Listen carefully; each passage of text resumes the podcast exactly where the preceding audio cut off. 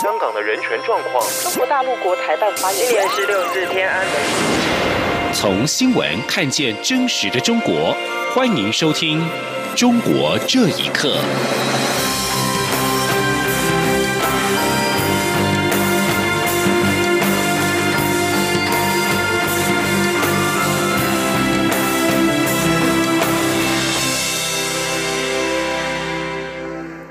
各位好，欢迎收听《中国这一刻》。中国武汉肺炎疫情尚未止息，中国国家网信办公室在近期发布了新的规定，针对网络信息内容生产者、服务平台等从严进行规范管理。有学者认为，中国网信办这项新规定违反了宪法条款，属于无效法规。更有网民调侃地说：“好消息是以后每天都是好消息，坏消息是以后。”你很难再看到坏消息，请听以下的报道。根据中国国家互联网信息办公室发布的《网络信息内容生态治理规定》指出，为了营造良好的网络生态，维护国家安全和公共利益，将针对网络信息内容生产者、服务平台、服务使用者以及网络行业组织的网络行为和网络内容生态进行规范管理，并从三月一号起施行。北京自由作家王藏接受自由亚洲电台访问时表示，在集权社会，官方掌握着电视、广播以及纸媒体，如今网络平台成了民众唯一发声工具，但这个领域已经不断被压缩。他说，在网络这小裂缝的挣扎中呢，无数的账号和内容持续的被消灭。很多人呢，为了争取话语权利和言论自由呢，付出了惨烈的代价。随着这个网络信息内容生态治理规定的出台施行，标志着当局对自身宪法三十五条的进一步颠覆，言论生态呢，进入了更糟糕的冰河期。对于这项新的规定，中国网民纷纷留言表示：“以后不能翻墙了，网络大屠杀正式开始。”好消息是以后每天都是好消息，坏消息是以后你很难再看到坏消息了。事实上，从今年月初以来，越来越多人抱怨他们的网络言论空间受到打压，比如微信群被强行解散，个人微博以及微信账号被永久封号。湖北网民孙先生曾经因为网络言论被刑事拘留两个多月，不久前获释，他的微信账号近日再次被封。他说：“昨天我就发了一个那个瑞德西韦的五张图片。”说前三张是为了西维有效，后两张在干什么？就发了一个这个东西，号就没有了。社区也找了我，警察打电话。不止如此，根据中国网信网报道，皮皮搞笑网络社区平台因发布武汉肺炎疫情，被当局认为散布恐慌情绪等信息内容，被商店下架。网易财经、新浪为天下等网络账号被指是违规自行采访、传播不实信息，受到处罚。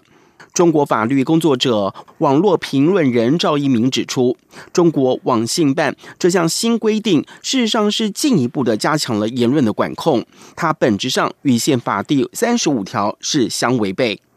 央广新闻整理报道。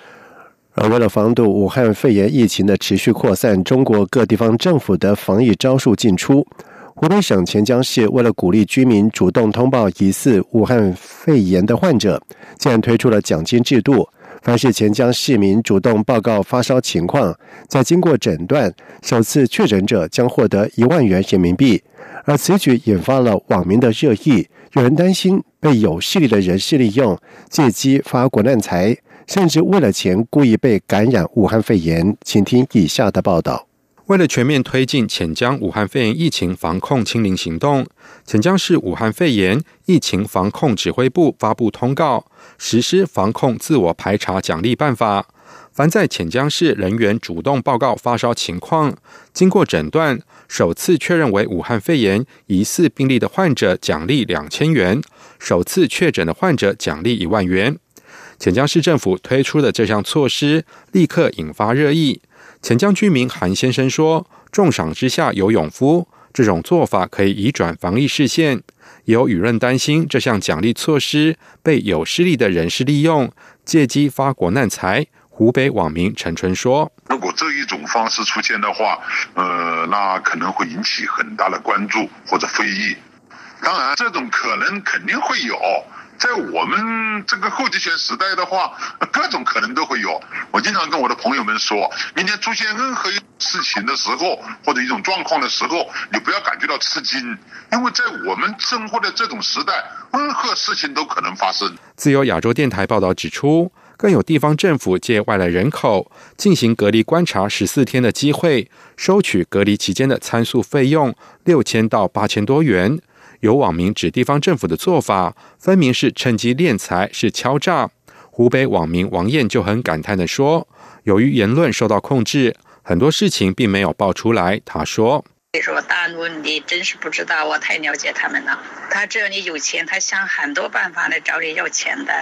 他这个给你一万多，可能还不贵的。他是他那有的人还多都不给你说，有的人没发出来的，他给网络控制了。”关于奖励主动报告个人发病症状的话题，也有网民建议政府实行举报制度，对举报者进行奖励，认为这样才公平。还有网民担心会发生有人为了钱故意被感染的荒谬情况。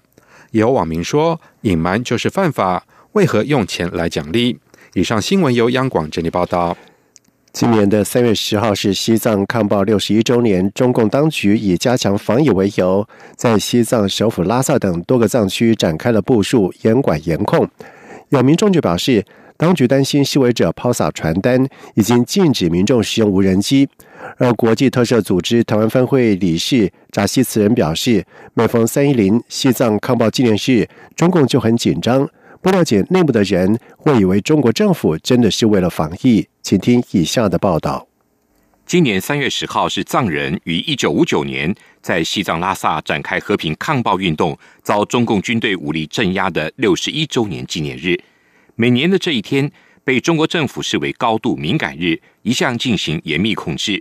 在武汉肺炎疫情肆虐全球之际，中共当局以加强实施疫情防控紧急措施为由。在西藏首府拉萨等多个藏区展开部署，以防在西藏抗暴六十一周年纪念日的这一天出现任何形式的示威活动。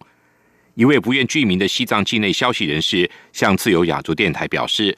在临近三月敏感期，中国当局颁布了紧急禁令，要求民众不得使用无人机。他说：“呃，目前呢，因为疫情蔓延。”呃，去拉萨八廓街之前呢，不仅要接受安检，还必须测量体温。呃，八廓街的安检经常会让朝佛信众呢排成长龙，人们必须等待很长时间才能进去。而在此前呢，拉萨颁布最新禁令，禁止在八廓街飞无人机。那当局担心示威者使用无人机抛洒传单，以及拍摄街道内的狙击手。形成不和谐的画面。也有民众表示，西藏自治区唯一一例武汉肺炎确诊患者，在两周前从拉萨出院之后，至今没有新增确诊或疑似病例。但是，中国当局在拉萨采取的管控措施日趋严格，表面上看是为防范疫情，实际上是担心即将来临的西藏抗暴纪念日发生抗议事件。而且，现在在拉萨八廓街出入口都已经安装了人脸识别系统。另外，由于四川甘孜藏族自治州道孚县累计报告确诊病例超过七十例，成为藏区疫情最严重的地区。由于道孚县确诊病例持续攀升，该县两名藏人领导被当局立案审查。对此，瑞士西藏活动人士洛桑表示，在藏区，不管是自治区或是州还是县镇，担任第一把手的都是汉人官员。藏人官员其实都没有实权，一旦出了问题，落马受罚顶罪的也都是这些藏人官员。这就是共产党的官僚本质。国际特赦组织台湾分会理事扎西慈人指出，多年来每逢三一零西藏抗暴纪念日，中共就很紧张。这时候对西藏加强管控，全世界不了解内幕的会以为中国政府真是为了防疫。央广新闻整理报道。而中国境内的武汉肺炎疫情是持续的延烧，近千名滞留在巴厘岛的中国游客质疑政府隐瞒感染的人数，担心疫情能否控制下来，紧急申请续留巴厘岛的签证，不想回中国。巴厘岛新闻网站在日前报道指出，印尼法律及人权部驻巴厘岛的移民官员表示，有九百六十六名在巴厘岛的中国游客想以紧急情况为由申请延长签证的许可，而有部分的旅客已经完成了申请。法新社报道说，一名中国理性的游客形容自己是国际难民。他说：“中国像是一个大的监狱，所有的城市都封城了。”对北京政府保证能够控制疫情，李姓游客说他不相信。来自北京的王姓中国游客则是表示，他相信中国政府隐瞒实际的感染人数。而上个月初，武汉肺炎疫情扩大之后，印尼从二月五号凌晨开始暂时暂停与中国的客机航班，许多农历年期间到巴厘岛的中国旅客到现在仍然在巴厘岛。而中国曾经派专机接回国民，但是只有少数人回国。对于这个现象，巴厘岛旅游局局长普土对法新社说：“他不感到惊讶，他们都不想回去。”另外，根据美国国家航空暨太空总署 NASA 最新的公布太空卫星影像显示，中国的空气污染情况大幅的减轻，部分原因跟武汉肺炎疫情爆发导致的经济减缓有关。美国航空太空总署的科学家在检查他们和欧洲太空总署分别收集到的卫星资料之后表示，他们首先注意到这次肺炎疫情爆发地点武汉附近二氧化氮的污染减轻了。而比较二氧化氮浓度的地图显示，在一月一号到二十号之间，也就是在武汉跟其他城市实施全面封锁之前，以及二月十号到二十五号之间，出现明显的下降。发布卫星影像的 NASA 地球观测站发表声明说，有证据显示这项改变至少和武汉肺炎疫情爆发后的经济减缓有部分的相关。二氧化氮是汽车跟发电厂燃烧化石燃料产生的副产品，可能造成气喘等呼吸道的问题。而美国航太总署戈达德太空飞行中心空气品质研究员刘飞就表示。两千零八年全球金融危机的期间，曾经观测到好几个国家的二氧化氮的浓度降低，但是当时是一种渐进式的降低。中国的青岛泰光制鞋公司是美国知名运动品牌 Nike 的全球最大的代工厂之一，在每年生产大约有八百万双的 Nike 的球鞋，但是工厂有数百名的员工是新疆维吾尔人，他们并非自愿来到这里。根据美国《华盛顿邮报》的报道指出，有新的证据显示，北京当局正将维吾尔人派到全中国各地的工厂，作为援助新疆计划的一环。对中共来说，这项行动不仅有助于他们实现新疆的扶贫目标，也能够进一步控制维吾尔人。这个制鞋厂的维吾尔工人几乎都是二十几岁或者是更年轻的女性，他们在下班之后到工厂附近购买日用品的时候。只能用不流利的中文和比手画脚与摊贩沟通，在买完之后，再经过工厂的检查哨，回到宿舍受持续的监视。而根据澳洲智库澳洲战略政策研究所即将发布的一份报告，中国许多工厂都有用维吾尔人，青岛太光制鞋只是其一。澳洲战略政策研究所就表示，他们发现的证据显示，中国的维吾尔人遭到剥削。而且，中国跟外国企业可能无意间涉及到侵犯人权。曾经在多国展演的记录类的电影《假孔子之名》，二月二十六号应邀到加拿大卑诗大学放映，并且举行映后的座谈会。导演邱明表示，他期待借由这部纪录片的放映，促使更多人了解中共渗透的真相。《